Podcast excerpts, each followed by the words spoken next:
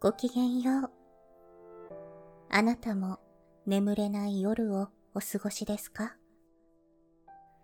そんな夜もありますよね。よければ一緒に物語の旅へ出かけてみませんか？もしも旅の途中で眠くなったなら、どうぞそのままゆっくり休んでくださいね。大丈夫ですよ。眠気が訪れないときは無理に眠ろうとせず、一緒に物語の結末を見届けましょう。少しでもこの旅があなたにとっての癒しの時間になりますように。さて、そろそろ出発のお時間です。ベッドの準備は済みましたか？枕の位置もしっくりきましたか？さあ、目を閉じて。物語の扉を開けましょう。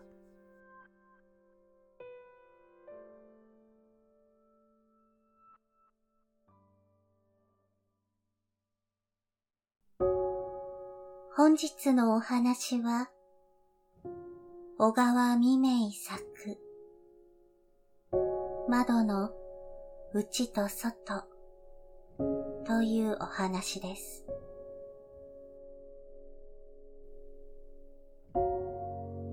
白と黒のブチの可愛らしい子猫が洋服屋の飾り窓のうちにいつも日向ぼっこをしていました。その頃聖一はまだ学校へ上がりたてであった。その店の前を通るたびにおもちゃの猫が置いてあると思っていました。ところがある日、その猫が起き上がって背伸びをしたので、おや、生きているのだなとびっくりしました。猫を好きな聖一は、それからこの洋服屋の前を通ると、必ず店の内を覗くようになりましたが、太陽の当たらない時は猫の姿を飾り窓では見ませんでした。月日が経って、いつしか聖一は上級生となりました。彼はまた釣りが大好きなので、祭日や日曜日などにはよく釣りに出かけました。誰でも子供の自分は魚釣りが好きなものですが、聖一と来ては日に二三回も行くようなことも珍しくなかったのです。それは川がそう遠いところでなかったからでありましょう。片手にブリキ缶をぶら下げて、片手には竿を持ち、いつも帽子を目深にかぶって、よくこの洋服屋の前を通ったのでありました。その頃はとっくに猫がいなかったから、彼は猫のことなど忘れてしまいました。ただ、ガラス窓に映る彼の姿が学校へ上がりたての頃から見れば驚くほど大きくなっていました。思い出したように彼は眩しい空を見上げたが釣りのことより他には何も考えていませんでした。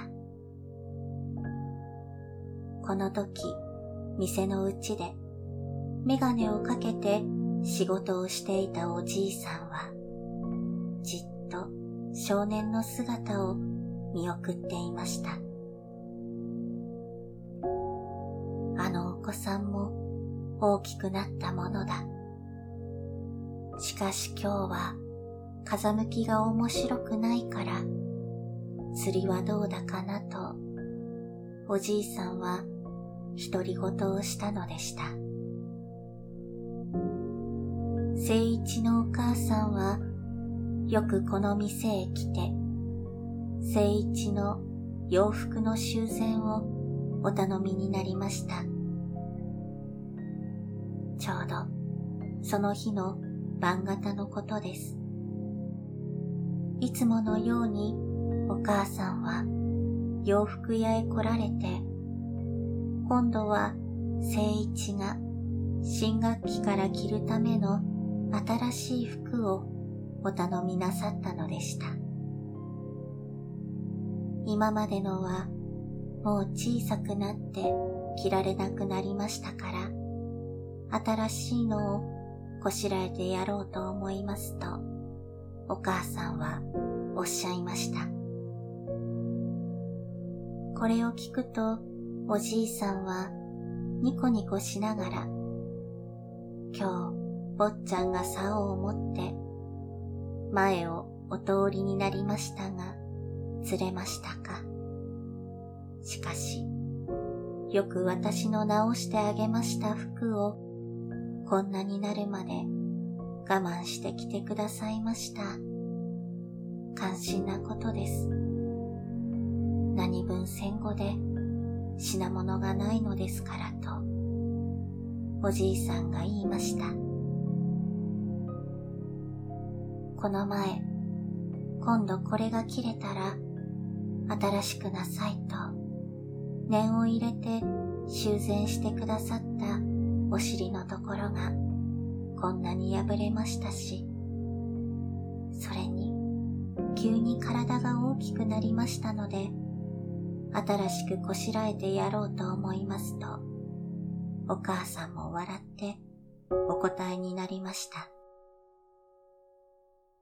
おじいさんは鼻先からメガネを滑り落ちそうにしてうなずきながら坊ちゃんがあんなに大きくおなりですもの。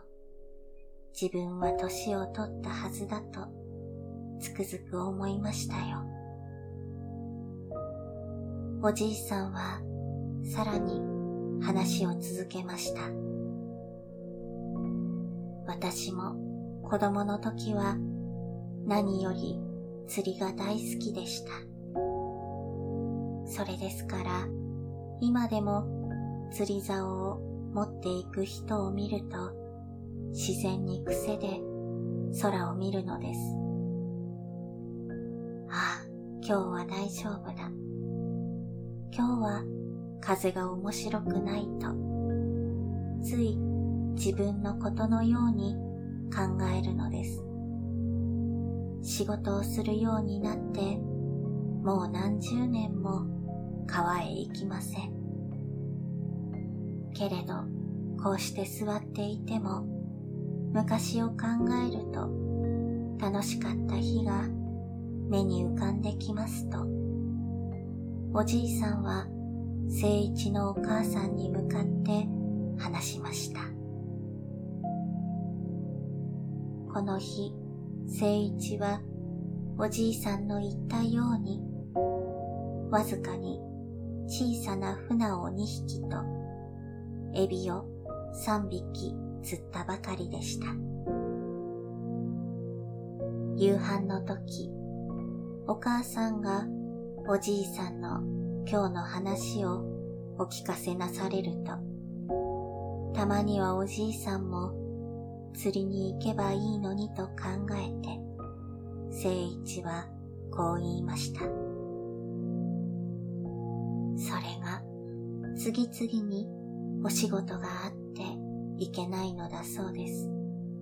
お前の今着ている服もどれほどおじいさんのお世話になったか知れません。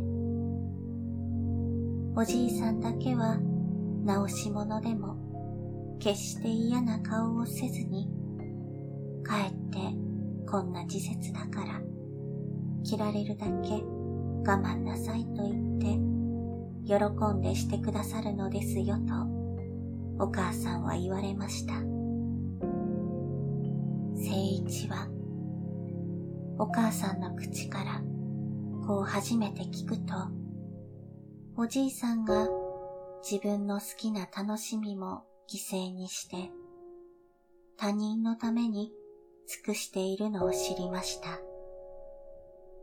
そればかりでなく、聖一は自分の着ている服も幾人かの手によって作られたのであって、この世の中のことは何一つ、一人の力だけでできるもののないことを悟ったのであります。彼は毎日黙って仕事をしている人々に真に感謝の念が湧いたのでありました。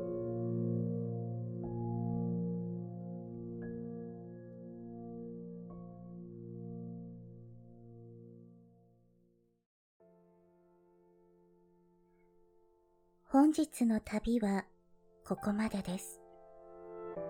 夢の旅路には行けましたか？どうかゆっくり休んでくださいね。明日があなたにとってより優しく、心地よい世界でありますように。おやすみなさい。良い夢を。